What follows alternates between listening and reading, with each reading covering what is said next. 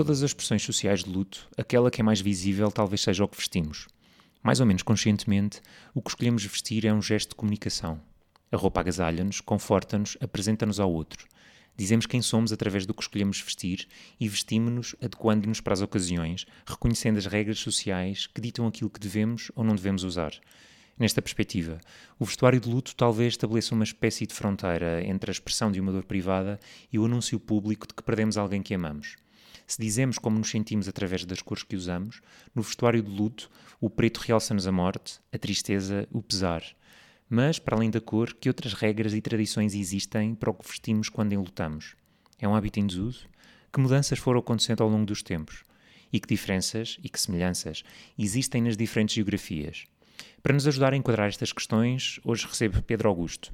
É doutorando em Filosofia na Universidade Nova de Lisboa e o seu trabalho de investigação centra-se no vestuário em Portugal no século XIX, incluindo as expressões de luto. Foi curador das coleções do traje e têxteis do Museu de Etnologia e Arte Popular desde 2006 a 2018 e centra parte do seu interesse na etnografia dos hábitos e costumes da vivência humana do luto.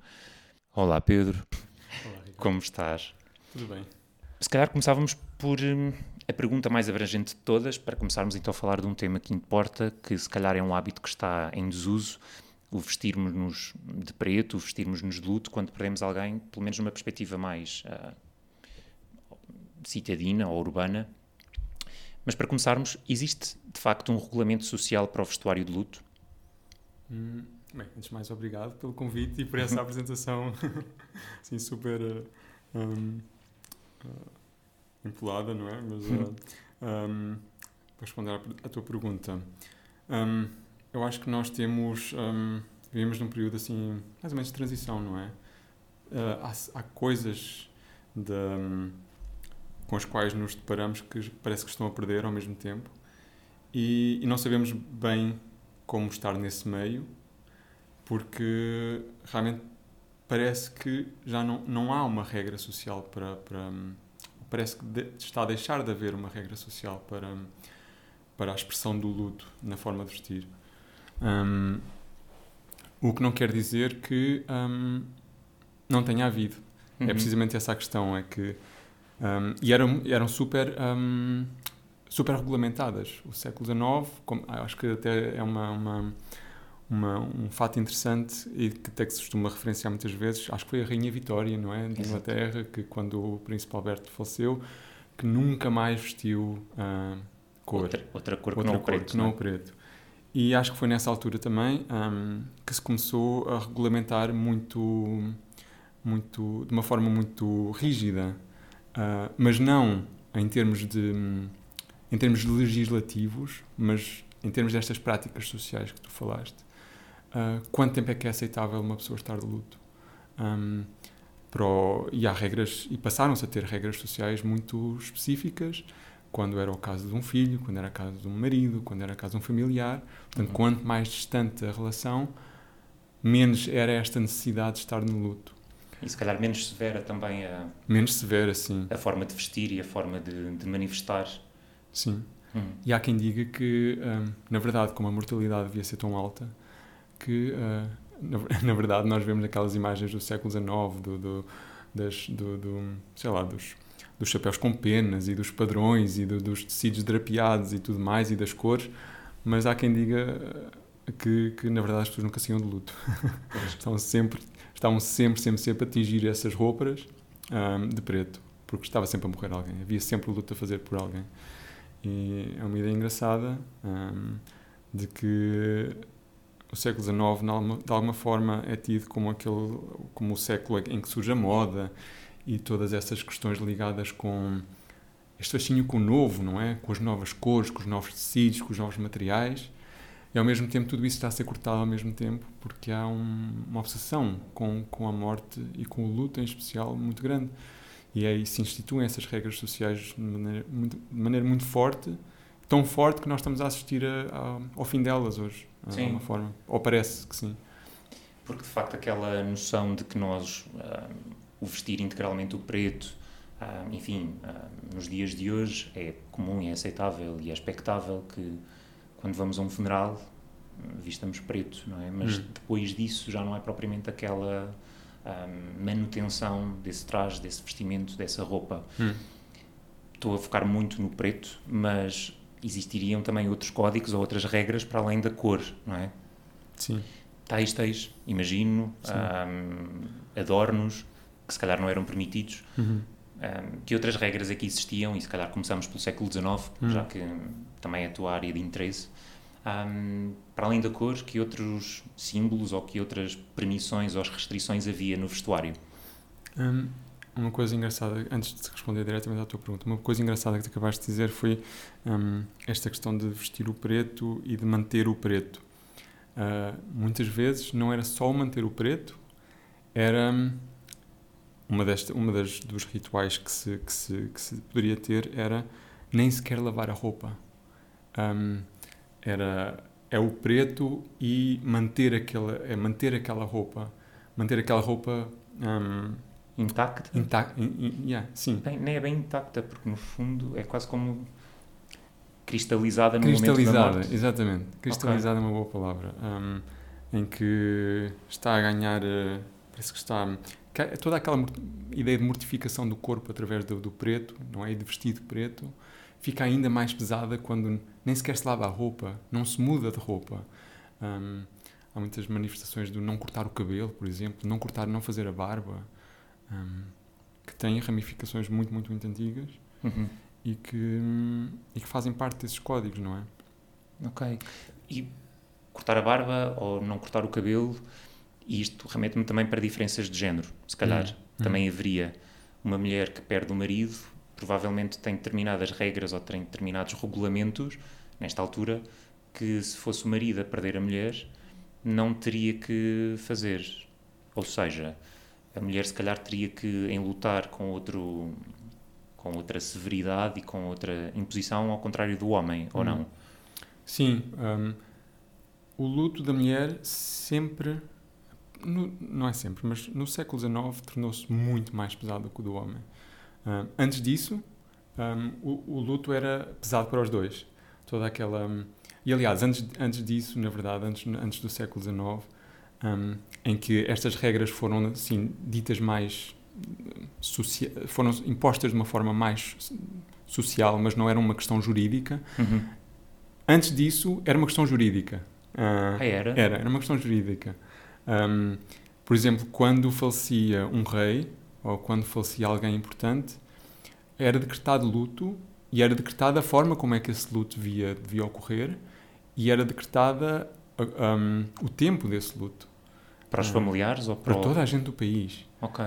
Toda a gente do país, quando o rei, quando o rei morria, tinha que usar durante um determinado ah, tempo ah, um determinado tipo de vestuário, de um determinado tipo de tecido e com uma determinada tipo de cor.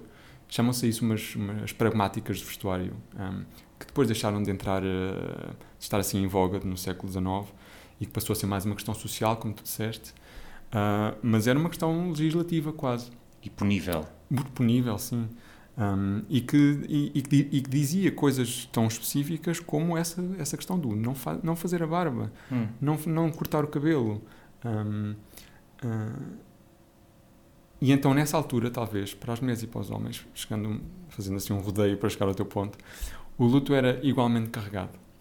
Ah, há, muitas, há muitos exemplos de que, hum, até mais ou menos ao início do século XIX, era tudo com capotes e capas e mantas, como se dizia, e rebuços, uma coisa que é muito interessante na palavra rebuçado, que nós comemos Que hoje. é um revestimento. É um revestimento, está, está, é rebuçado porque está envolvido.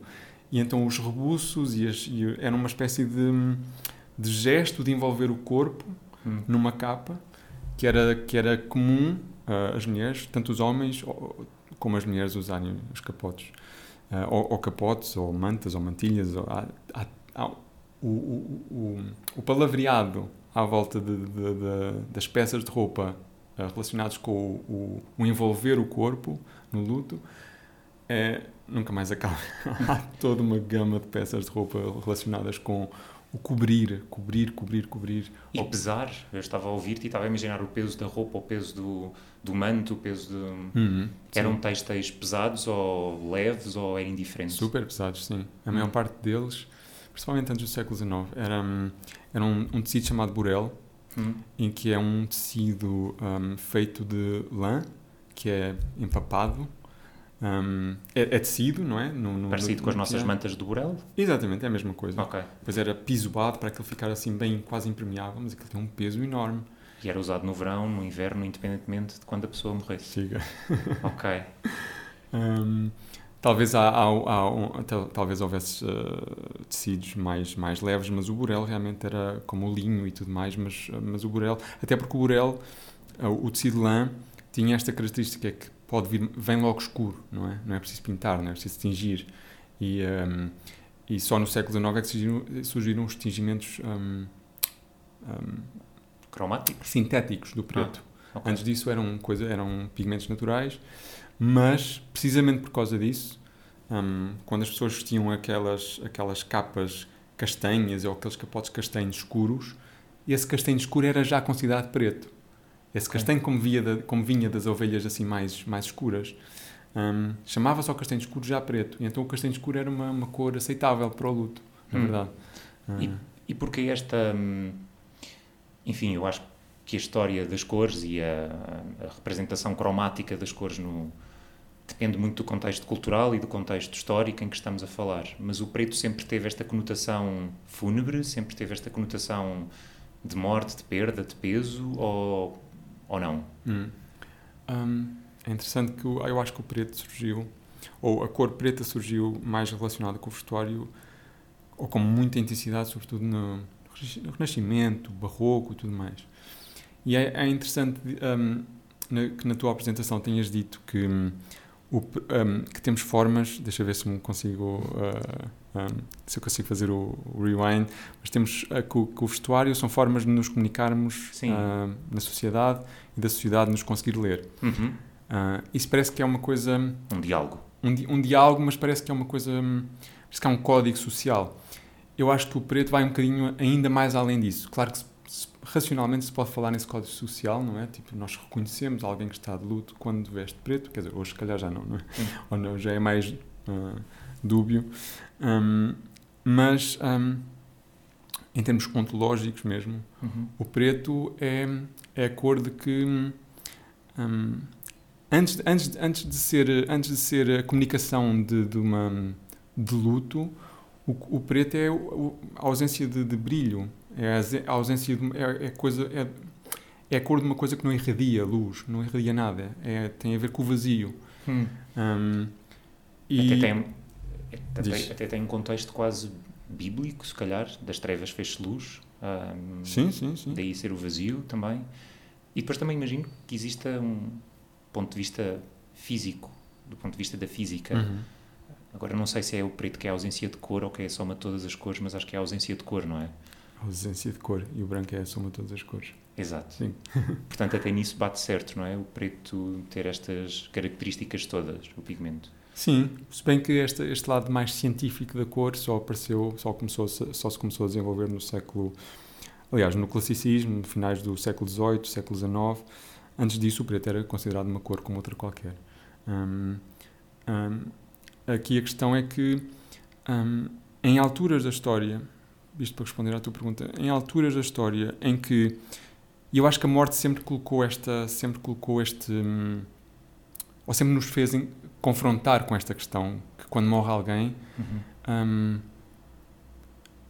estamos, sentimos abandonados, não é? Sentimos sozinhos, coloca, coloca, coloca um vazio Uhum. e coloca um coloca hum, coloca sempre uma vez mais esta questão do hum, ou somos confrontados sempre uma vez mais com a questão do estarmos aqui sozinhos no, enquanto espécie humana estamos estamos aqui ou estamos aqui hum, condicionados à nossa situação terrena e não temos salvação possível Hum.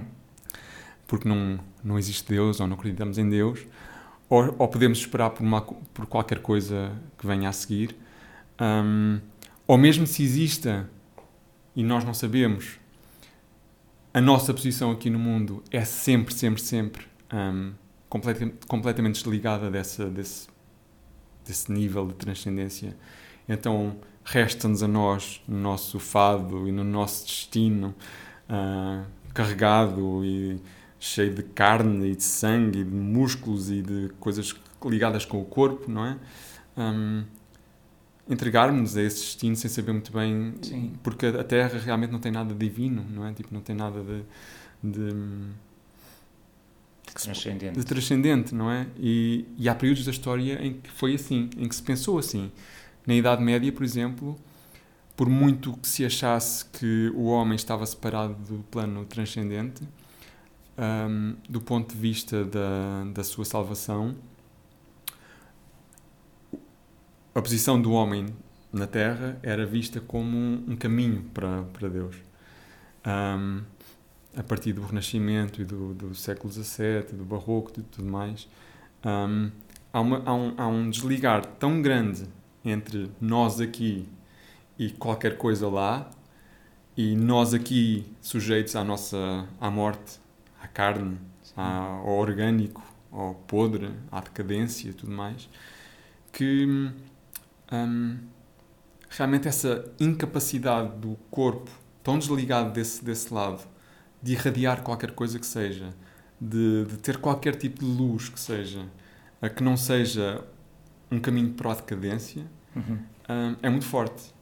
E não é por acaso que, lá está, o preto surge nessas alturas. Começa a surgir como história de luto nessa altura. E porque foram alturas muito. Negras. Diz?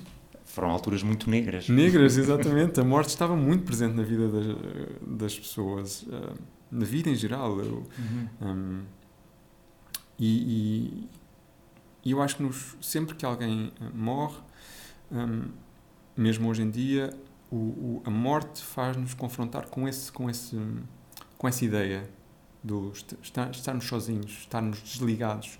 O preto é falta de comunicação.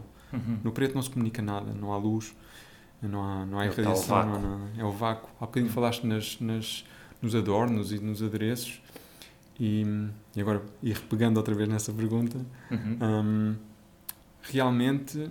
Ai, lá está, claro, tipo. Hum, em certas alturas também da história, é claro que a mulher. eh, a mulher tinha uma, uma- O luto da mulher é sempre muito mais carregado, não é? Porque ela é que traz a culpa. A culpa que traz, do, que traz do, em termos religiosos do, do- do- da queda do paraíso, tudo mais, da condição humana, tudo mais Tem sobrado sempre para as mulheres. tem não é? sobrado sempre para as mulheres, de alguma forma. E então o luto é pesadíssimo, sobretudo para as mulheres e sobretudo a partir do século XIX. Hum, véus até ao chão, panos a cobrir tudo, hum, a ausência de brilho nos tecidos, hum, a ausência de brilho nas, nas, nas- nos adereços, cobrir os brincos, os colares, tudo o que seja brilhante com pano ou, ou não usar de todo. Hum, chegámos a falar uma vez, acho eu, sobre como no século XIX até foi inventado um tecido de propósito para que se tornou o tecido luto, Hum. que era o crepe, que é um tecido meio acetinado, mas que é engesgado de propósito para para não ser um tecido li- liso, para não Hum. ter brilho, não é? Para não ter para ser uma coisa enrugada, não é? E tudo nos lutos muito pesados, esse tecido era utilizado hum, de uma forma ah, muito ostensiva, não é? E por todo e por todo por todo o vestuário, sendo um, um tecido caríssimo.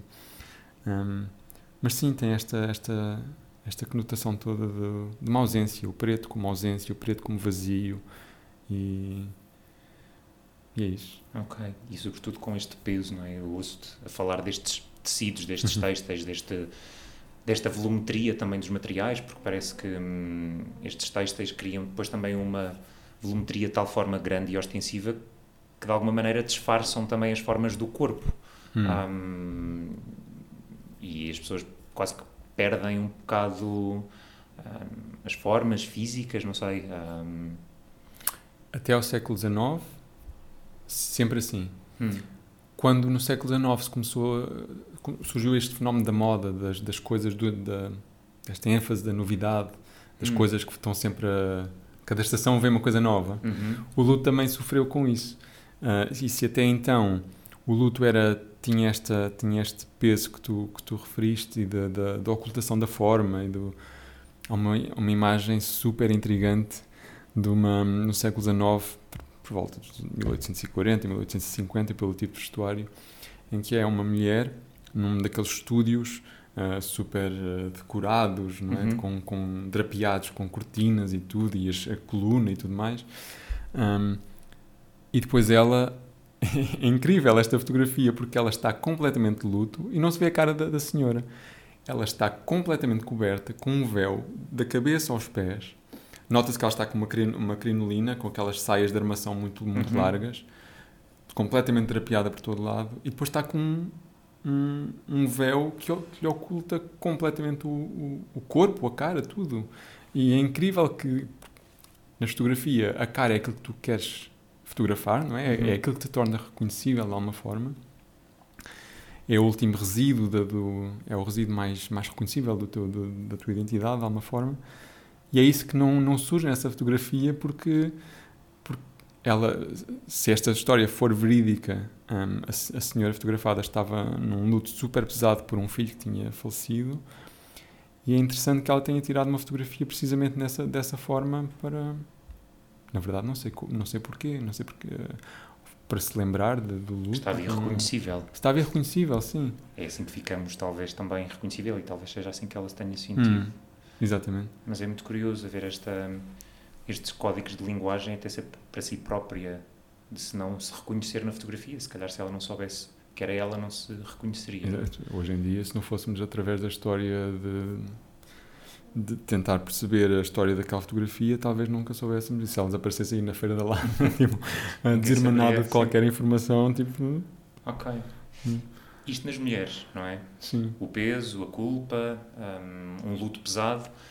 E nos homens, existe hum, muitas diferenças significativas neste peso, nesta adequação do, do que vestia antes da perda e no que veste depois da perda? Hum. Ou. Hum, os sinais de luto no homem, principalmente a partir do século XIX, ficam mais. Um, mais um, atenuados, digamos assim. Uhum. Até porque o homem já veste, no século XIX, passa-se a vestir de preto completamente. O preto passa a ser. É o início daquilo que nós temos hoje, que é, que é a democratização do, da, da cor preta, uhum. preto vestuário, preto, preto de formalidade, de, de, trabalho, de massas, de pessoas que andam nas ruas da cidade e que se não reconhecem e que passam umas por outras e que podiam ser qualquer uma. De anonimato, quase. De anonimato, exatamente. E, e que o universo feminino está, completo, está um pouco à parte disso e está muito. Enquanto o homem pertence de alguma forma, se, pudesse, se é que precisamos fazer esse tipo de, de paralelo, enquanto o homem pertence desse modo, no seu vestuário preto e monótono, à esfera pública, a, a, a, esfera, a esfera da mulher é muito mais a esfera do privado uhum. e, não, e não é por acaso que, um, junto com aqueles interiores do século XIX, com aquelas paredes todas forradas com, com tecidos muito, muito decorados e muito um, brocados e tudo mais, a mulher também se veste exatamente da mesma maneira, porque o domínio dela é o domínio do, do, do, do interior, do, do, não é a esfera pública. Sim. E portanto, como o homem já veste preto, já está numa espécie de luta existencial, porque, de alguma forma, numa sociedade que se possa dizer um, no início do capitalismo, de alguma forma no século XIX, um, esta, esta ideia da produção industrial e do, do esvaziamento das coisas e ao ponto de que elas possam ser todas iguais, atinge o homem com especial um, um homem que trabalha, não é? Uhum. Com, com especial força e portanto esse esvaziamento corresponde um, naquela ideia que estávamos a falar atrás, com falta de irradiação, não é? Uhum. O preto é a cor mais lógica nesse sentido. Se toda a gente é igual, se estamos aqui numa, numa sociedade em que os processos são todos iguais ou tendencialmente iguais, uh, e se na rua nós passamos de uma forma anónima, um, o preto é a cor que comunica isso de alguma forma, ou é a expressão disso, não é? Uhum. Um, e então o luto propriamente dito da perda de, de, alguém era sempre no homem estava um bocadinho mais restrito, tem a ver com com os sinais, com com os sinais muito muito mais subtis, com um, uh, o que se chama os fuminhos, que era tipo umas bandas que se colocavam à volta do braço de, de, de um determinado tipo de, de material, como por exemplo o crepe, uhum. esse tecido. uh, em preto, a forma como, por exemplo, o chapéu podia ser debruado a preto para sinalizar luto. Uh, mas depois há tantas coisas, os, os, cartões de visita podiam ser, podiam, podiam vir com, com uma determinada, uh, com um determinado sinal de luto. Um, e as expressões de luto, na, na verdade, estendiam-se a outros códigos, não necessariamente o vestuário no tudo, homem. Tudo, na verdade, tudo. ok, estou a pensar, como falámos, vestirmos é um gesto de comunicarmos.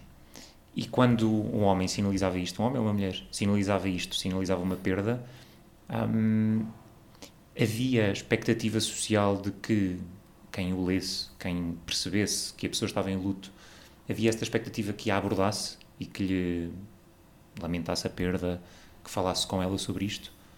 Ou hum, era apenas uma, uma sinalização, as pessoas reconheciam e não havia um, um espaço para conversa? Hum. Não sei, não sei, se, não sei se estou a chegar ao, hum. ao, à tua Ou seja, quando estamos enlutados e vestimos de preto, assinalamos Sim. ao outro que estamos enlutado e que estamos em perda. O que pode permitir gerar uma conversa entre duas pessoas que se cruzam na rua. Sim. Reconheço que estás em perda, quem é que tu perdeste, lamenta a tua perda. E isto quase como funcionava um espaço de ventilar os sentimentos, os pensamentos, a dor da perda. Uhum coisa okay. que se calhar também se foi perdendo nos dias de hoje, porque não é tão comum vermos as pessoas um, vestidas integralmente de preto ou, ou, ou viver estas, um, estes códigos tão, tão assinalados, não é? Quase que se perdeu, por não estarmos a usar estes códigos, a oportunidade de conversarmos sobre a nossa perda. Não sei se me fiz entender. Sim, agora sim.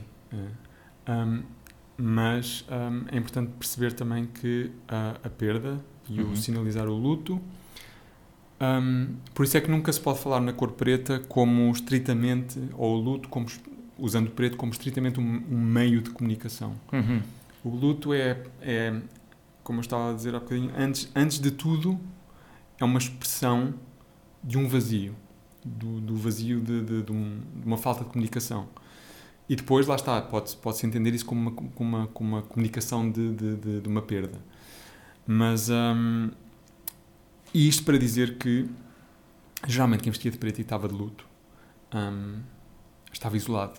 Na verdade, hum. não, tinha não, não tinha comunicação com, com ninguém, não, não via muita gente. Todas estas, toda esta, toda esta, um, todo aquele furor social que nós imaginamos no século XIX, por exemplo, de, das visitas, mais no domínio da, não só no domínio da burguesia, da classe média, mas também no povo. Um, de, de, dos salões e das conversas e de, das uhum. visitas que, que de, casa em casa e do, do, dos serões para receber, um, tudo isso estava vedado no, no luto. No, principalmente nos lutos mais pesados. Depois, à medida que o luto ia aliviando, uh, ou seja, quando ia passando mais tempo, um, as pessoas entravam mais uma vez na, na sociedade. Hum. Um, e, portanto, o luto ou o preto, ou o vestir preto no luto, nunca foi, ou não se pode dizer exatamente, que seja um, um incentivador de conversa. Ok. ou de, percebes o que, percebo, percebes que eu estou a dizer? Sim, sim, sim. Porque, acima de tudo, mais uma vez, o, o luto é, tem a ver com nós próprios, com o vazio de dentro e não tanto com a comunicação de, hum. de alguma coisa. Estava a ouvir-te a responder-me a isso e fiquei preso quando dizes aliviar o luto e que o que permitiu o alívio do luto era a passagem do tempo. Isto também é uma temática interessante porque hum, o tempo não cura tudo, de facto, uhum. um, embora possa ajudar muito as pessoas a integrarem a perda e tudo mais. Mas neste tempo, e estamos a falar de século XIX, certo? Neste tempo era o tempo que ajudava a aliviar o luto, ou seja, já não era expectável que alguém, passado determinados alguns meses, alguns anos, não vestisse ou não ostentasse o luto desta maneira ou a pessoa poderia permanecer um, do ponto de vista social uhum. poderia uhum. permanecer com aquele com aquela indumentária com aquele com aquele vestimento acho que era uma opção pessoal sim uhum. é, tem a ver com com o peso dessa dor não é um, e que era muito forte no século XIX era levado de uma forma muito um, não quer dizer escatológica ou seja não era uh, era tinha muito peso, não é? Tipo, é, tinha uhum. muita expressão essa, esse, esse lado. E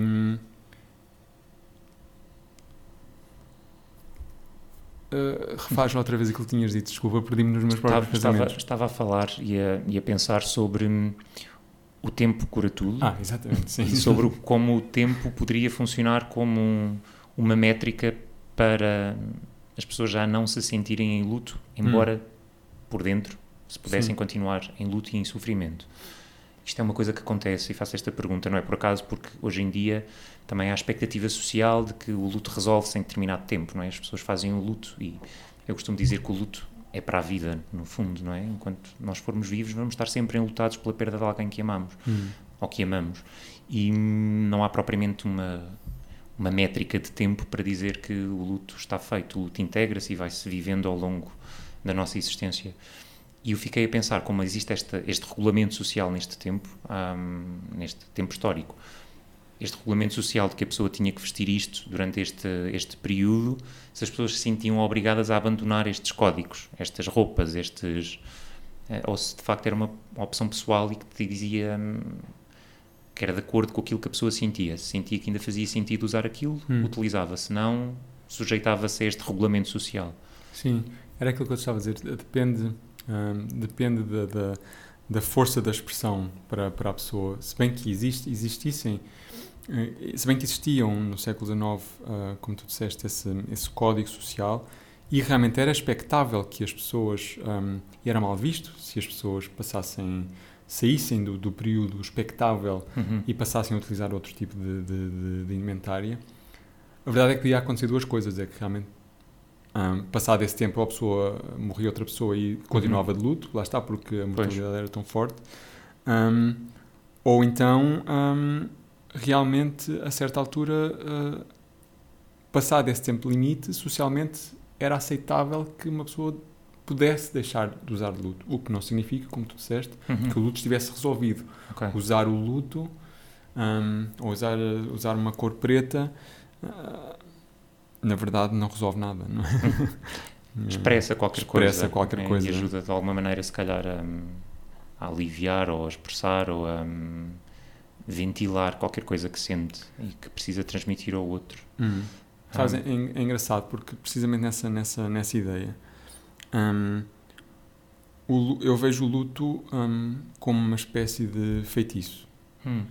E, e nesse, nesse sentido, o, o, usar o preto era uma expressão desse feitiço. Ou seja, o luto tem a ver com uma incapacidade, na minha, na minha, na minha modesta opinião, tem a ver com uma incapacidade de fazermos face a uma, a uma, uma situação nova. Uhum. E essa situação nova é, na verdade, um vazio. Um vazio que foi deixado. E então o luto é uma forma de, de reagirmos uhum. a essa situação e bloqueá-la ao mesmo tempo. Nós bloqueamos essa, essa situação e compensamos-la através de rituais e de, de, de códigos sociais uhum. e de maneiras de fazer as coisas, mas na verdade nós estamos, se calhar, a, a a lidar com ela diretamente. É um feitiço que nós, nós colocamos sobre nós próprios. É uma espécie de exorcismo que temos que fazer, mas não quer dizer que, não, que seja negligenciável. Uhum. É um exorcismo, um exorcismo que temos que fazer para, de facto, passado um tempo, usando preto ou não, uhum. um, mas realmente o preto talvez sinalize isso com uma especial um, força, um, esse feitiço um, quebra, não é? E, e na nossa, na nossa percepção, de alguma forma, torna-se aceitável continuar a viver com esse vazio, havendo esse vazio. Uhum. Já não se pode voltar atrás, mas estamos curados de alguma forma desse vazio. Desse vazio. Uhum. Então tivemos que passar por essa fase meio ambígua de termos que passar por, um, por um, um processo super ritualizado de, de, de termos que expressar de uma forma, na forma de vestirmos com uma determinada cor que, determina, que, que, que é a expressão exatamente dessa, dessa, desse vazio, uhum. essa falta de irradiação das coisas, nos sentirmos abandonados, de não termos comunicação com Deus, por uhum. exemplo. Ou com a pessoa que amamos. Ou com a pessoa que, que amamos. Um, e até sairmos dele. Uhum. Até sairmos dele. Um, e é isso. Hum. Hum. Eu estava a ouvir-te também sobre hum, todas estas referências que temos estado a discutir. Imagino que sejam da Europa ou especificamente de Portugal. Hum. Porque em Portugal eu fico curioso também com a questão do fado, que todos os trajes do fado um, são muito parecidos também com aqueles que descreveste, pelo menos na minha fantasia enquanto estava a ouvir. Hum. O shailo, pretos, a roupa pesada. Um, e o fado é isto, não é? Há fados alegres, mas há sempre esta saudade e esta tristeza, este lamento, este pesar Hum. nas cantigas um, e na expressão dessas cantigas. Há alguma influência de como estes códigos de luto no vestuário um, influenciaram o fado ou a forma como as fadistas e os fadistas se vestiam ou se vestem ainda hoje? Não sei se, se há influência, mas era interessante perceber ah, se o fado, enquanto género musical, não terá Uhum. surgido precisamente numa determinada época específica ah, relacionado com, com este sentirmos abandonados, ah, Uhum. sentirmos esse vazio. Não necessariamente com a morte de, de alguém em específico, Mas, com a Mas- ausência? com a ausência em geral. Aliás, Hum. a saudade é isso mesmo, não é? Exatamente. E a impossibilidade de, de fazer essa mediação, de, de, de, comuni- de comunicar, de, Uhum. fazer uma ponte. hum, hum, e hum, é um por acaso nunca li nenhum estudo que hum, trabalhasse sobre esse tema. Geralmente eu acho que quem se dedica ao estudo do fado, em nível antropológico e tudo mais, Uhum. anda demasiado focado a tentar perceber se as origens vêm do, do- da Argentina ou se Sim. vêm de, do, do- De Espanha. de Espanha, ou se, percebes, estão, estão a Uhum. tentar buscar, eh, estão a tentar deduzir o fado de outras formas Uhum. musicais eh, que supostamente pudessem ser mais antigas. Mas na verdade, eu acho que o que o fado devia ser pensado tentando um, abstrair-nos um pouco dessa, dessa procura um bocado ingrata de, de qual, é- qual é a origem um género musical. um, nesta ideia de- do destino, não é? Uhum. que quando é que esta ideia do destino eh, surgiu? Hum, quando é que esta sensação de, de abandono, de não comunicação, de vazio, ah, surgiu enquanto sociedade? Uhum. Hum, eu acho que foi, eh, não, não sendo especialista em fado nem nada, Hum. mas eu acho que está muito ligado, lá está, como, como estávamos a falar no início, com o século XVII, século XVIII, século XIX, todas essas, hum, todos esses períodos foram períodos em que esta, esta condição de terrena, de, Quase resignada?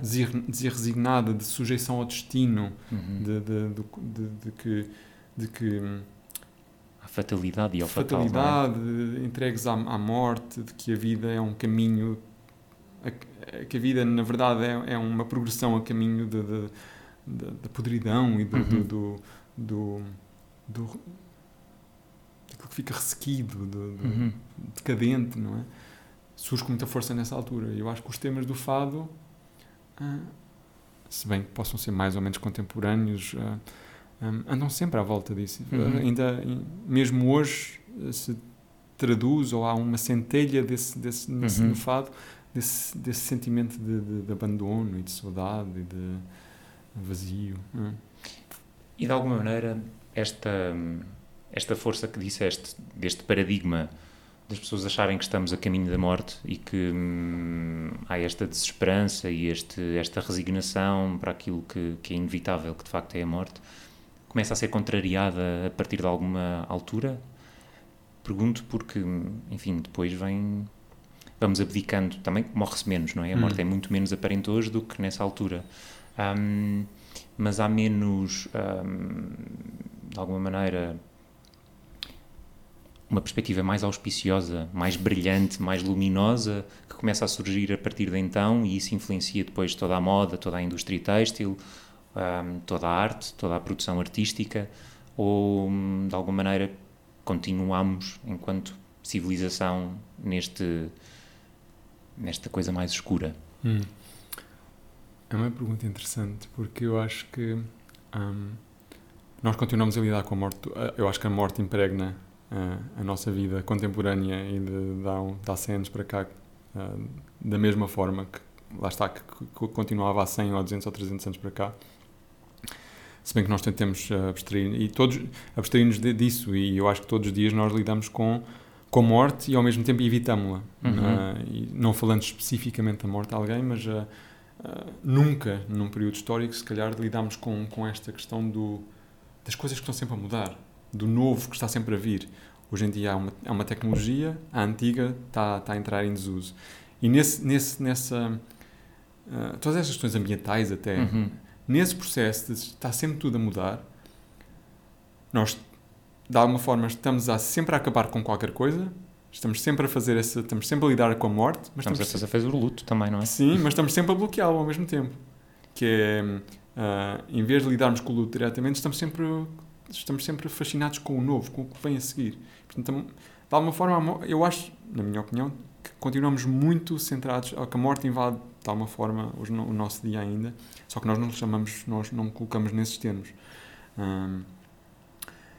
Em relação à, à morte de, de, de alguém e do luto, na verdade o que, o que eu acho que aconteceu é que com a, a, a democratização do preto, Uhum. ah, por um lado, com esta higienização da, da- dos locais da morte, da morte em si, ahm, o, nós, quer dizer, antigamente não havia espaço nenhum de uma casa onde não tivesse morrido alguém, se calhar, não é? Sim, hoje não se morre muito em se casa, em casa. sobretudo em, em hospitais, Hospitais, em, instituições, em instituições de saúde. Hum, portanto, nós, não, nós, não- nós, nesse sentido, em relação à morte de alguém, nós não nos confrontamos. Hum, é muito raro, acho eu, a presenciarmos os, as pessoas que amamos tipo, nesses últimos momentos da, da vida. Até é tabu. É tabu, sim. Não se levam crianças ao funeral porque pode fazer mal às crianças, Hum, ou adolescentes, ou, ou até alguém que pode ser muito sensível e que não lida bem com essas coisas. Isto são argumentos, de alguma maneira, legítimos, mas que tentam ser ahm, desculpas para as pessoas não se confrontarem diretamente com isto, porque é doloroso e porque é difícil. hum. E de facto hoje não falamos tanto do luto, não falamos tanto da perda, não vemos tanto as pessoas a vestirem luto e a vestirem o preto ou os outros códigos. Ahm, Todo o ritual mudou, não é? todo o ritual forma. mudou bastante. Até, até mesmo com esta questão das cremações, Uhum. hum, deixa de haver hum, uma coisa super que, que, que era super importante no, no, na- no processo de digestão. Não quer dizer que seja. Eu não, estou- não vou fazer juízos de valor. Vou tentar Uhum. não fazer juízos a dizer que ah, agora é que é, agora é que é mau, mas antigamente é que era bom. Uhum. Hum, o, o facto é que, hum, por exemplo, neste, com estas ah, institucionalizações da morte, higienizações da morte, até do ritual do, do, do- enterro e tudo mais, hum, nós não temos contacto até sequer com o corpo do- do- da, da- pessoa quase. Nas cremações nem sequer há aquela parte do, acho eu, de, de, ter, de abrir os o caixão no, no final e de termos, dizermos o último adeus. Uhum. Uma coisa abstrata que ali está, de alguma forma. E é também um. Deixa de haver um lugar para as pessoas irem carpir. E a propósito do carpir, depois também é um tema que eu gostaria de conversar, que é as carpideiras. Sim. que é uma tradição muito portuguesa, mas para concluir este, hum, este tópico, hum, os rituais mudaram de facto, os rituais de, de perda e de expressão da dor da perda mudaram bastante, hum, uns são mais adaptativos que outros, de facto. As cremações é um, é um aspecto que traz muito, muitas interrogações à investigação tam- clínica da área do luto, como é que as pessoas elaboram o luto quando não têm um espaço ou um lugar para lamentar a perda, porque também há muito esta noção, o, o cemitério hum, é um espaço onde as pessoas podem sentir próximas hum, da pessoa que perderam e muitas vezes há este, Hum. este comportamento de lá ir hum, para estarem mais próximas das pessoas e tem esta função. Hum, tu há bocado estavas a falar dos fei- do luto ser uma perspectiva de um feitiço, não é? Uhum. Eu acho que o luto tem uma função muito importante que é adaptarmos-nos ao novo. Hum, e o novo muitas das vezes é um mundo sem a pessoa que, que amamos e que gostamos muito. E viver nesse, hum, nesse mundo novo é muito difícil por vezes e, e leva a vários comportamentos, emoções, pensamentos que são muito de pessoa para pessoa, são muito próprios de cada um. Hum, mas de facto os rituais mudam e os paradigmas sociais também mudam. Hum. Felizmente já não temos que usar mantas de burel com 40 graus como estão hoje. Hum, mas voltando para as carpideiras, que é um tópico que eu gostava de falar, porque hum, também elas tinham um, um traje de luto para vestir. Hum. Ou melhor, quem são as carpideiras ou quem foram? Hum, rematando ainda primeiro aquilo que tu acabaste de dizer, eu acho que é por, exatamente por todas essas razões que cada vez, se menos, cada vez menos se, se, se vê um, esta expressão do luto, não é? Porque, não só porque essa forma de comunicação está a terminar, Uhum. um, mas também porque um, eu acho que neste evitar um, a ideia do vazio, nós também o evitamos, não é? A Uhum. ideia do, do, do- lá está, da falta de irradiação das coisas, da ausência, do abandono, fica de alguma forma bloqueada. Evitamos a dor que isso nos provoca, é? Também. sobretudo. E então, hum, uma das carpideiras tem a ver precisamente com, com essa questão da dor, do, do, do- E com uma coisa interessante também, que uma vez já falámos também, que, que tem a ver com o caráter do morto em si, na, na comunidade. Uhum. Hum, que é hum, a, a, partir de, a, a partir do momento em que alguém ah, morre hum, torna-se uma espécie de hum,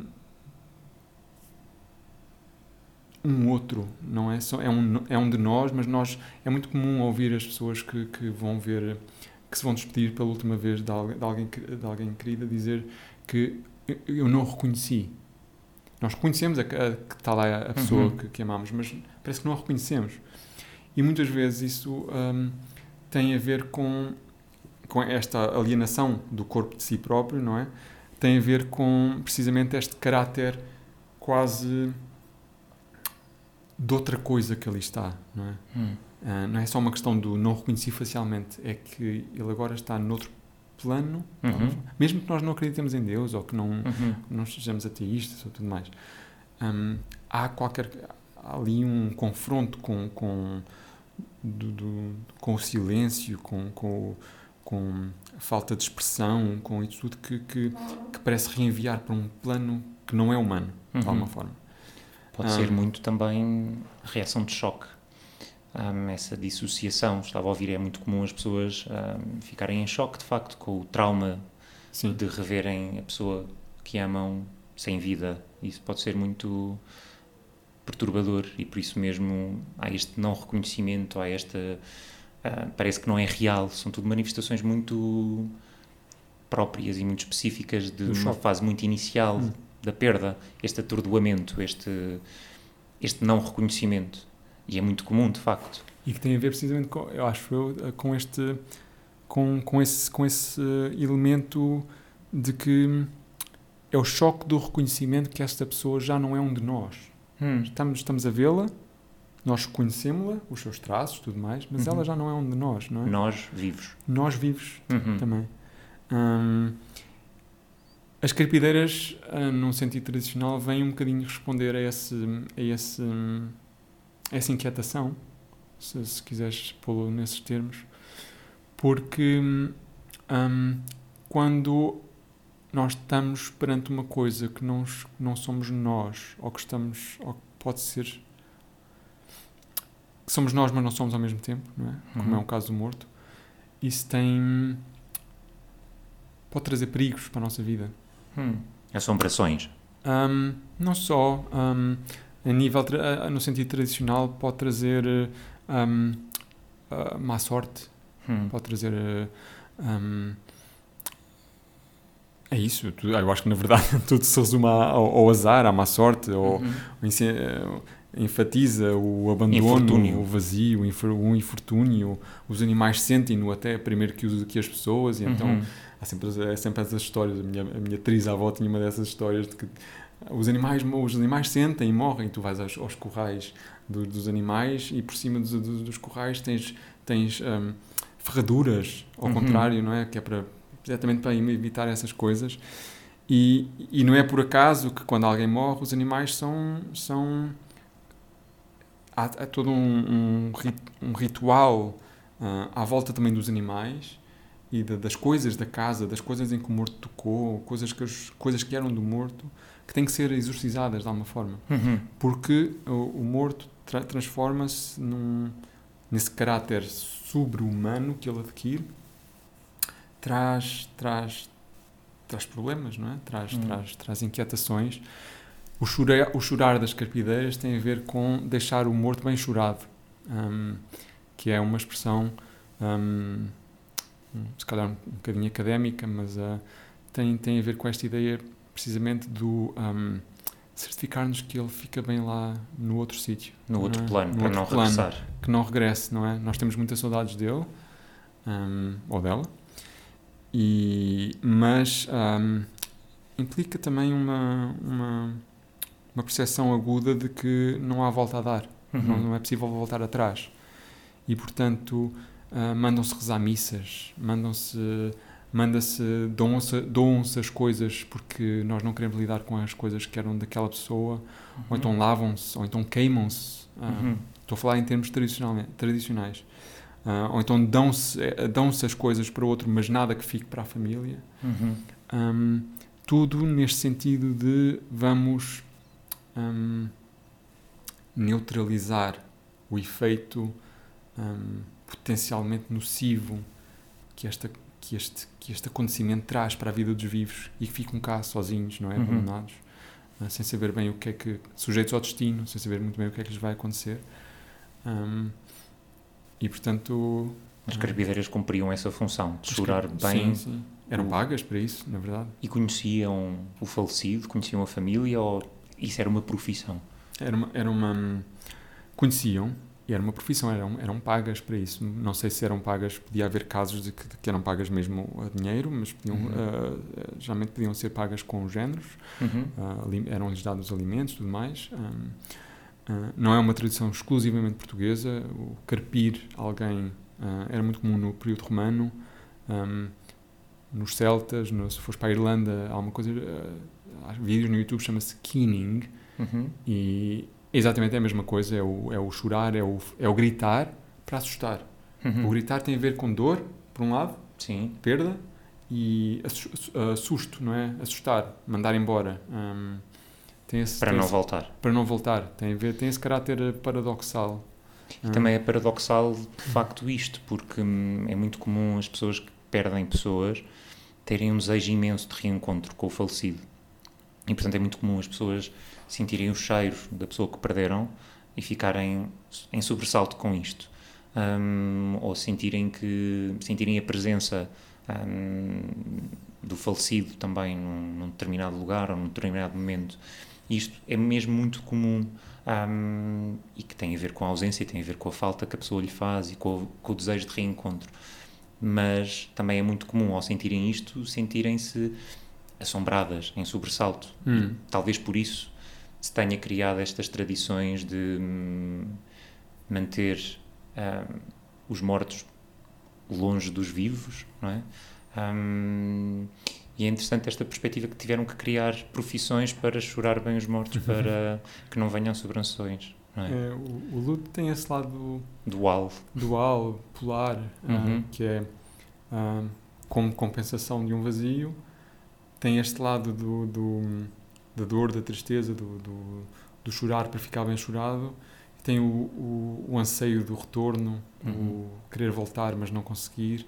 No, no século XIX multiplicam-se ah, tudo tudo o que é tudo que é joalharia, por exemplo, relacionado com a perda de alguém, ah, sei lá, hum, o- as relíquias, os o- pedacinhos do osso ah, num- num- nas, nas, nos colares, nos medalhões, Hum. ah, conservar mechas de cabelo, fazer arte com o cabelo até. hum, ah, Isso é muito tradicional, ou foi muito tradicional em Portugal.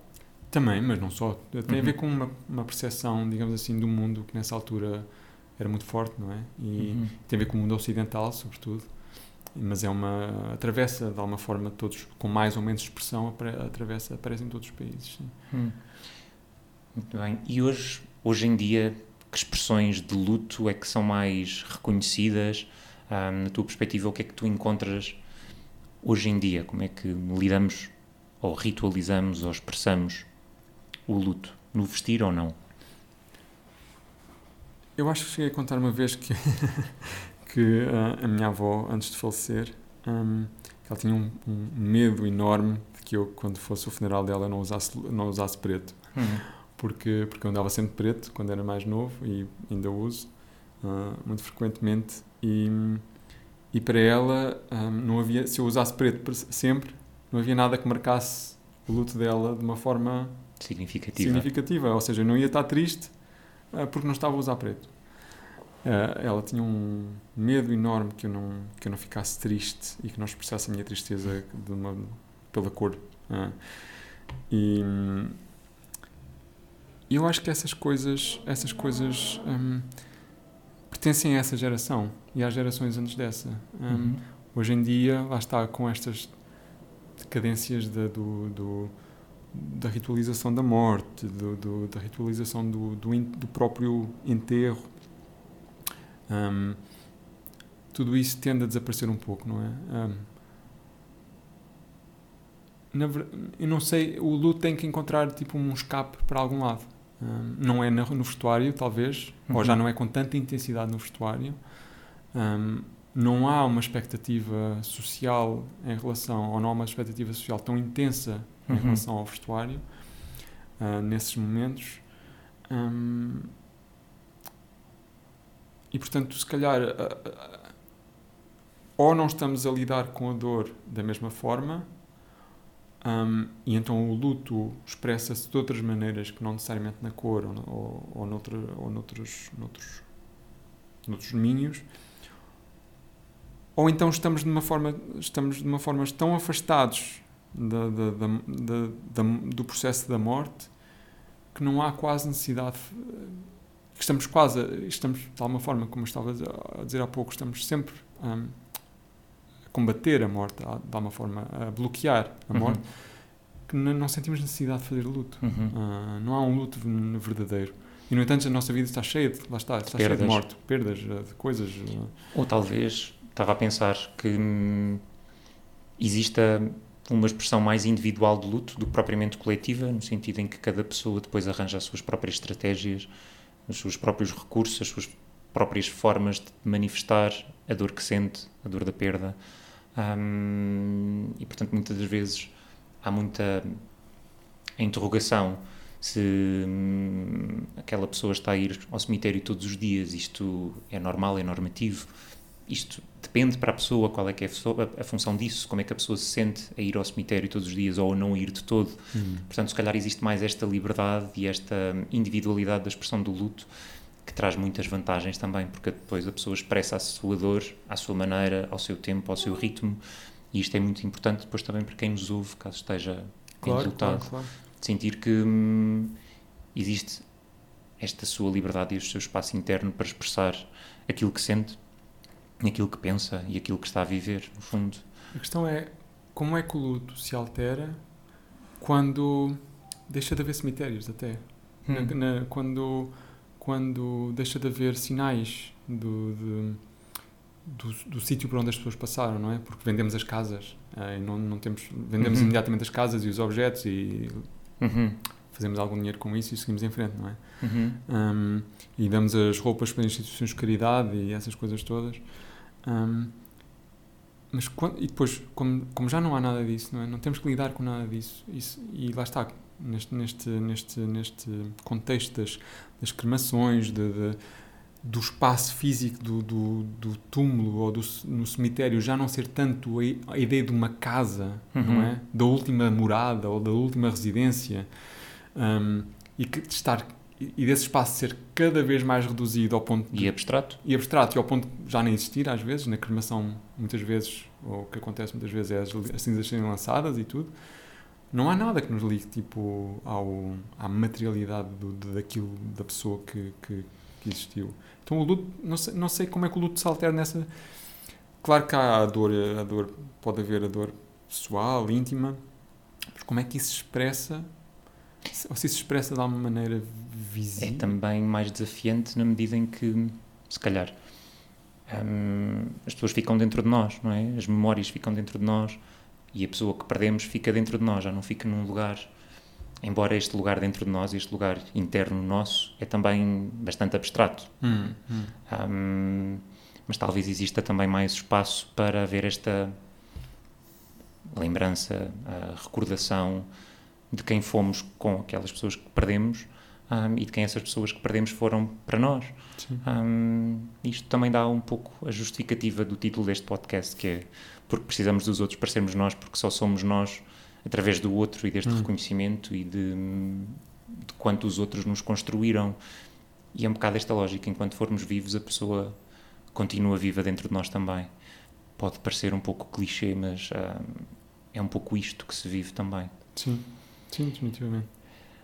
Pedro, muito obrigado, obrigado por esta eu. conversa tão interessante e com tantas camadas e dimensões e tão, tantas perspectivas, mas deu sobretudo para rebuscar uma tradição que habitualmente já não é tão usável ou utilizável ou visível, que é hum, ritualizar a perda através do vestuário.